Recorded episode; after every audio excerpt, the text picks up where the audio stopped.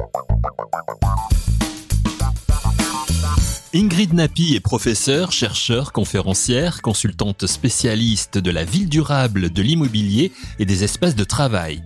Elle est par ailleurs professeure à l'école des ponts Paris-Tech, titulaire en charge du cours d'économie immobilière depuis 2002.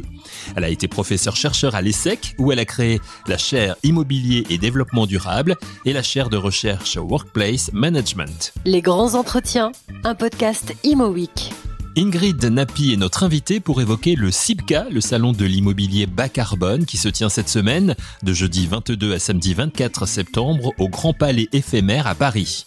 Dans le cadre du CIPCA, Ingrid Napi anime la troisième journée du salon qui sera dédiée aux formations, aux étudiants et aux nouveaux métiers.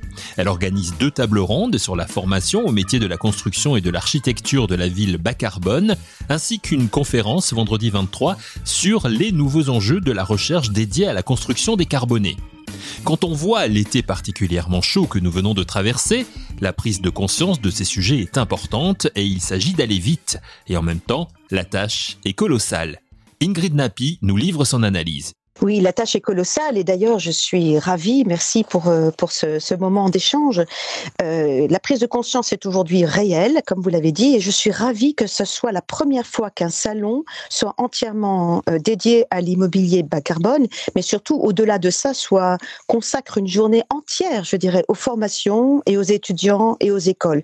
Parce qu'en effet, on ne peut pas construire et produire, en tout cas faire agir les acteurs dans ce sens si on ne forme pas non plus les jeunes générations voire les anciennes générations, à ces nouveaux matériaux, ces nouveaux usages.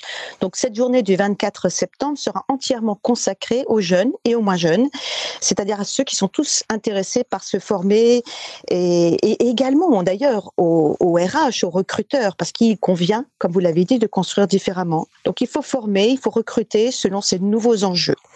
Je dirais que après avoir cherché des, étudiants que, j'ai eu la chance de former, j'ai eu le bonheur de former aux nouveaux enjeux de l'asset management et de la valorisation financière de l'immobilier. Aujourd'hui, il faut former, à construire et, à, et à construire différemment, décarboner. Donc oui, il y a une réelle euh, prise de conscience. Alors si vous me permettez de continuer un peu, on sait bien sûr que aujourd'hui euh, il faut décarboner la ville. Décarboner la ville, ça, consiste à déjà euh, décarboner le, bâtiment, qui est le premier émetteur de, de CO2, le, qui, est aussi le premier émetteur de gaz à effet de serre, au même titre que les transports. Donc il faut réduire l'empreinte carbone, et ça, ça passe par la ville, c'est-à-dire faut quand même bien restituer la chose hein, pour, euh, pour euh, que vous compreniez bien l'intérêt de ce salon. Quand on dit décarboner la ville, il faut trouver des puits de carbone qui absorbent ce, CO2 et il faut user, utiliser également des ressources dites décarbonées. Alors, ça veut dire quoi? Ben, Ça veut dire bien sûr euh, de trouver des nouveaux modes de construire, donc des nouveaux matériaux, des nouveaux modes de circuler, mais c'est pas l'enjeu aujourd'hui, enfin dans ce, dans, dans ce salon. Et puis également, il faut ces puits de carbone qui sont la végétalisation. Et au même titre que végétaliser, autant sauvegarder la biodiversité. Donc, vous voyez, tout se relie dans cette façon nouvelle de, concevoir euh, face aux enjeux, bien sûr, du réchauffement climatique, eh bien le besoin de construire, de décarboner la ville, donc de construire et de véhiculer dans la ville différemment. Alors on reviendra sur la partie formation tout à l'heure parce que c'est important ce que vous dites aussi, à savoir qu'il faut former les jeunes bien évidemment, mais aussi les, plus anciens, les anciennes générations. Euh, alors vous dites Ingrid que le modèle est à repenser, que la construction neuve ne peut plus aujourd'hui être la panacée. Mais j'ai envie de vous demander que vous répondent les, promoteurs, les, bâtisseurs. On a encore vu hier, euh, euh, lors de la conférence de presse de, la FPI, qu'il y a une, alerte, une, alarme qui est, donnée par, les promoteurs notamment. Alors on sait déjà l'adage qui tient toujours quand le BTP va, tout va. Pourquoi? Parce que justement le bâtiment est un secteur de l'économie, notamment un secteur industriel dans l'économie, qui est euh, très fortement contributeur de valeur ajoutée dans le PIB, le produit intérieur brut, donc dans la croissance euh, potentiel des économies. Pourquoi? Parce que c'est un secteur dit très peu capitalistique, qui utilise beaucoup de personnes, la différence de l'industrie automobile par exemple, on a beaucoup de gens quand on construit. Alors ça, pose aussi la question de comment construire différemment. Évidemment, on on vient de le dire, il faut décarboner la ville. Donc ça veut dire qu'il faut idéalement euh, rénover un parc qui est obsolète, qui est très énergivore, premièrement, mmh. qu'il faut reconstruire cette ville sur la ville, puisque ce parc est obsolète, donc il faut le rénover. Il faut reconstruire la ville parce que on parle également d'une contrainte du foncier qui aujourd'hui est rare, il a toujours été. Mais donc on pense à la zéro artificialisation des sols, évidemment nette des sols. Pourquoi? Parce que une des contraintes pour la construction, c'est de trouver du sol. Or, ce sol, on ne peut plus aujourd'hui l'utiliser euh, n'importe comment. Il faut déjà utiliser les ressources existantes, donc la ville. On sait très bien. Donc, vous voyez, tous ces contextes euh, sont nouveaux, enfin, sont pas nouveaux, mais on voit aujourd'hui l'urgence de les appliquer. Et pendant très longtemps, le modèle de la construction, notamment de logements en France, a été basé sur un modèle de quantité. Il faut construire beaucoup. Et d'ailleurs, même pour des raisons politiques, on voyait bien que le, on voit bien toujours d'ailleurs que le chiffre qui est annoncé à la une et qui fait l'objet de beaucoup de d'attention et très fois et parfois très mal interprété, ce sont les mises en chantier. On a l'impression que par les mises en chantier, on, on, on contribue à l'activité économique du bâtiment. Mais aujourd'hui, ces mises en chantier ne sont plus le bon indicateur parce qu'on voit bien que dans la politique de reconstruire, de rénover le parc obsolète, eh bien en fait même souvent, la, rénovation ne passe pas par des, permis de construire ou en tout cas n'est pas comptabilisée dans la mise en chantier. Donc on voit bien qu'il y a là un vrai problème, il y a un goulot d'étranglement, il y a une autre façon de, de penser la ville. Évidemment que toute la maîtrise d'ouvrage s'est constituée, le promoteur immobilier, il est né dans la, dans la croissance d'après-guerre, donc il est né dans la construction neuve. Aujourd'hui, le métier doit se réinventer et d'ailleurs beaucoup de promoteurs sont en train de réfléchir à ce nouveau modèle économique et évidemment, tout est en train de changer. Le contexte est nouveau on a deux contraintes. On a la contrainte du sol, le foncier, il était abondant, on construisait où on voulait, du pavillonnaire, etc. Ça a été le modèle de croissance d'après-guerre. Aujourd'hui, ce foncier, on voit bien qu'il faut le protéger. C'est une ressource rare. Il faut construire différemment et idéalement reconstruire, rehausser la ville. Donc rehausser la ville, ça veut dire qu'il faut trouver des nouveaux matériaux premièrement. Mais il y a aussi une deuxième contrainte, Eric, c'est la contrainte financière. C'est-à-dire que pour monter une opération immobilière, il faut un sol, certes, constructible, mais également il faut des capitaux propres, il faut des fonds propres, il faut de la dette, etc. Or, le contexte, depuis 20 ans, où on avait une, profusion de, ressources financières, eh bien aujourd'hui, avec l'inflation que les jeunes ne connaissent pas, que la jeune génération ne connaît pas, réapparaît et on voit bien que euh, les coûts de production augmentent. Il faut donc penser autrement le modèle, ne serait-ce que par ces deux contraintes foncières et financières qui sont en train d'exploser, qu'on ne maîtrise plus, et donc il faut changer ce modèle.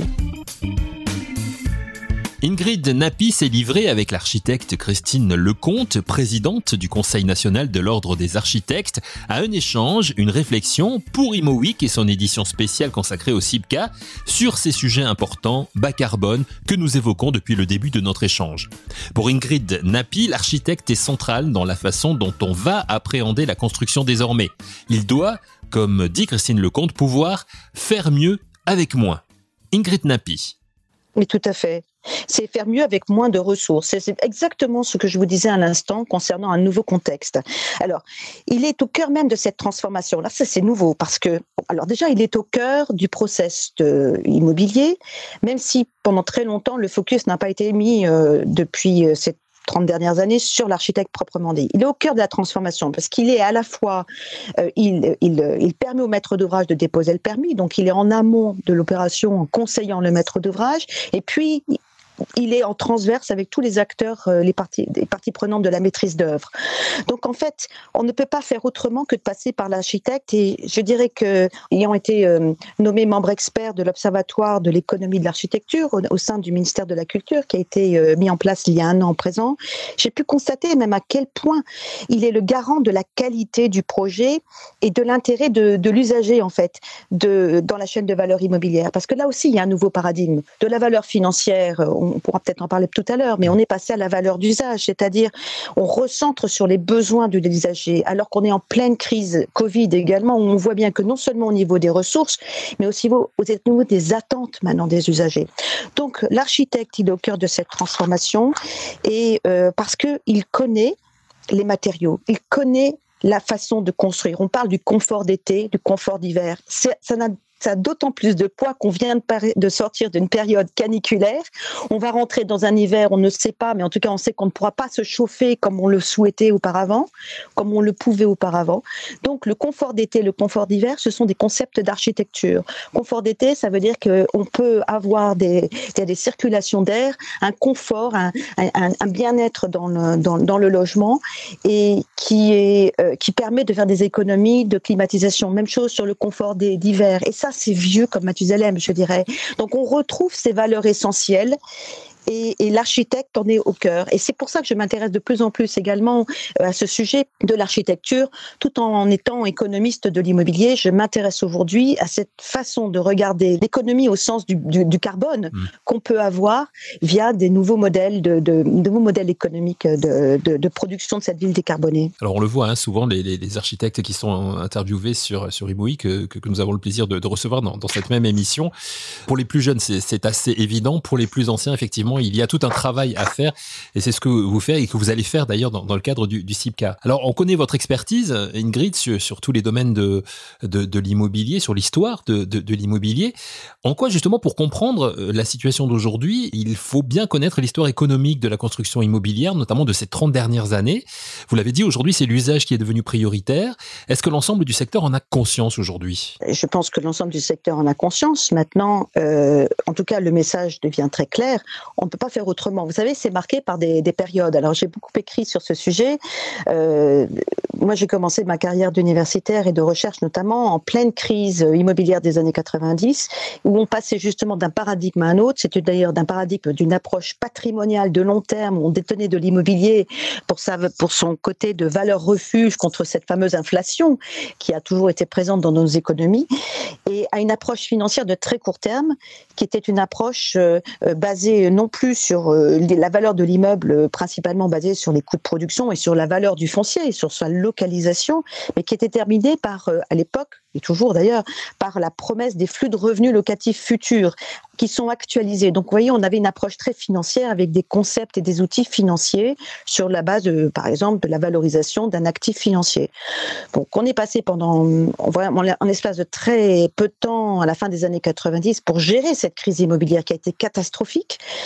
Euh, pour euh, passer à une nouvelle ère de la financiarisation de l'immobilier. Et puis bien sûr la crise de 2008 avec euh, la crise de Lehman Brothers et donc la crise de la titrisation immobilière où on titrisait sans savoir, sans connaître réellement le sous-jacent et quel était l'usage des immeubles en soi. Donc comment la question c'était comment expliquer que des financiers avaient une telle ignorance des sous-jacents, des utilisateurs, alors que la, titrisation était déconnectée complètement de la réalité.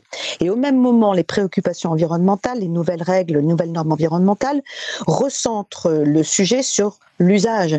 Euh, encore une fois, comme dans les années 90, on construisait des immeubles de bureaux vides sans même qui attendaient, qui, qui correspondaient à des attentes d'investisseurs en amont de la chaîne, mais en aval de la chaîne de valeur, quelles sont les attentes des usagers?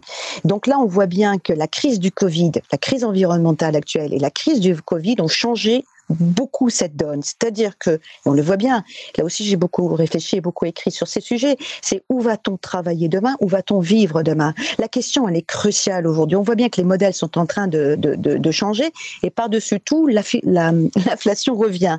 Donc aujourd'hui, la valeur environnementale, elle est clairement indiscutable. Il faut décarboner. Il, même si la valeur verte et les nouveaux critères ESG euh, sont dans la mentalité des investisseurs, Aujourd'hui, on le voit bien également qu'un immeuble n'a de valeur que s'il est occupé et s'il répond à des usagers qui sont notamment centrés sur les notions de bien-être, de confort thermique, de confort acoustique, de la qualité de l'air, etc., du confort d'été, du confort d'hiver. Donc on revient sur des valeurs beaucoup plus qualitatives que financières.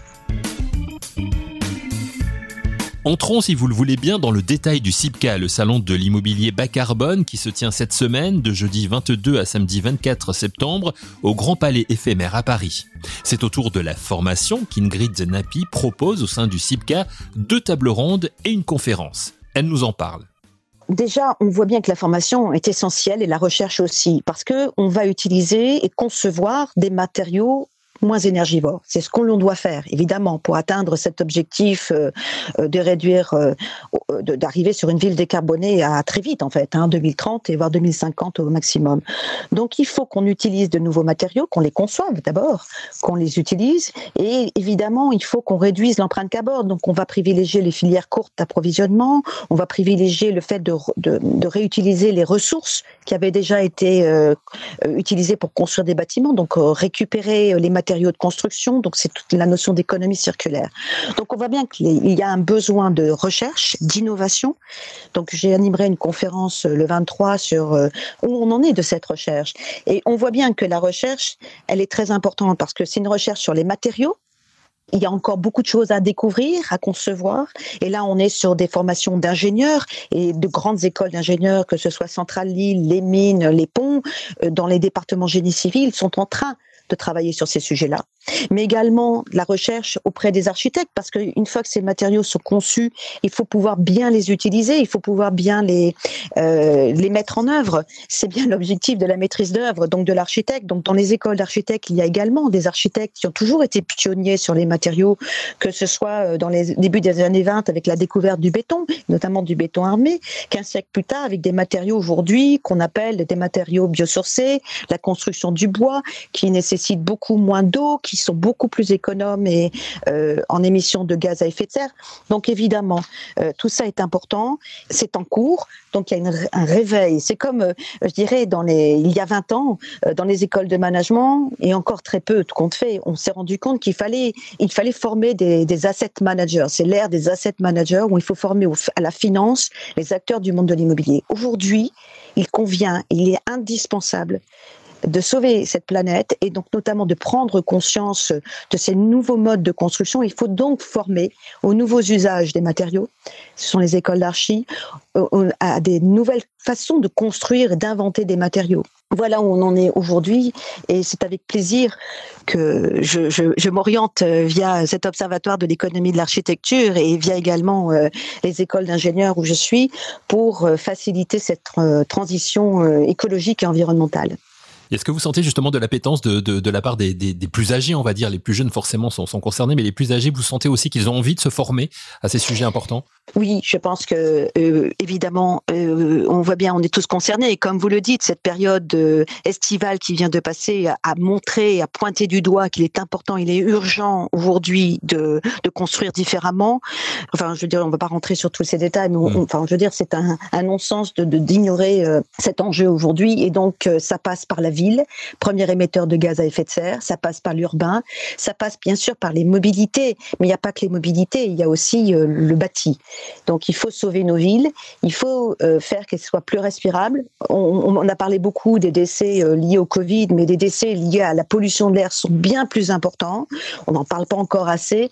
Donc il est important aujourd'hui de retrouver de nos, avec dans un 21e siècle qu'on se veut, qu'on veut innovant avec des, des, nouveaux usages mmh. digitaux, c'est inconcevable qu'on ne puisse pas être dans la réalité et de regarder où l'on vit et où l'on travaille indépendamment du monde virtuel. Merci beaucoup Ingrid Napi pour, votre expertise. Donc on vous retrouve dans le cadre du, du CIPCA, le salon de l'immobilier bas carbone qui se tient du 22 au 24 septembre, donc euh, cette semaine au Grand Palais éphémère de, Paris. Vous serez présent donc pour la conférence le 23 et pour euh, les tables rondes le 24, c'est ça? Oui, tout à fait. Et j'aurai le plaisir d'animer, euh, euh de, concevoir cette journée dédiée notamment aux écoles avec également Bernard Roth euh, de l'IEF qui aura aussi l'occasion de rencontrer des, des, des, des entreprises et des, jeunes talents. Et j'en profite également pour envoyer nos auditeurs sur l'excellent article co-signé Ingrid Napi et Christine Lecomte, présidente du Conseil national de l'Ordre des architectes. Réflexion sur l'architecte au cœur de la transformation bas carbone et de la valeur environnementale. Un article que vous trouverez au sein du numéro spécial SIPCA proposé par ImoWeek. Merci à Ingrid Napi et merci à vous d'avoir écouté cette émission. Rendez-vous la semaine prochaine pour un nouvel épisode de Les grands entretiens, un podcast ImoWeek.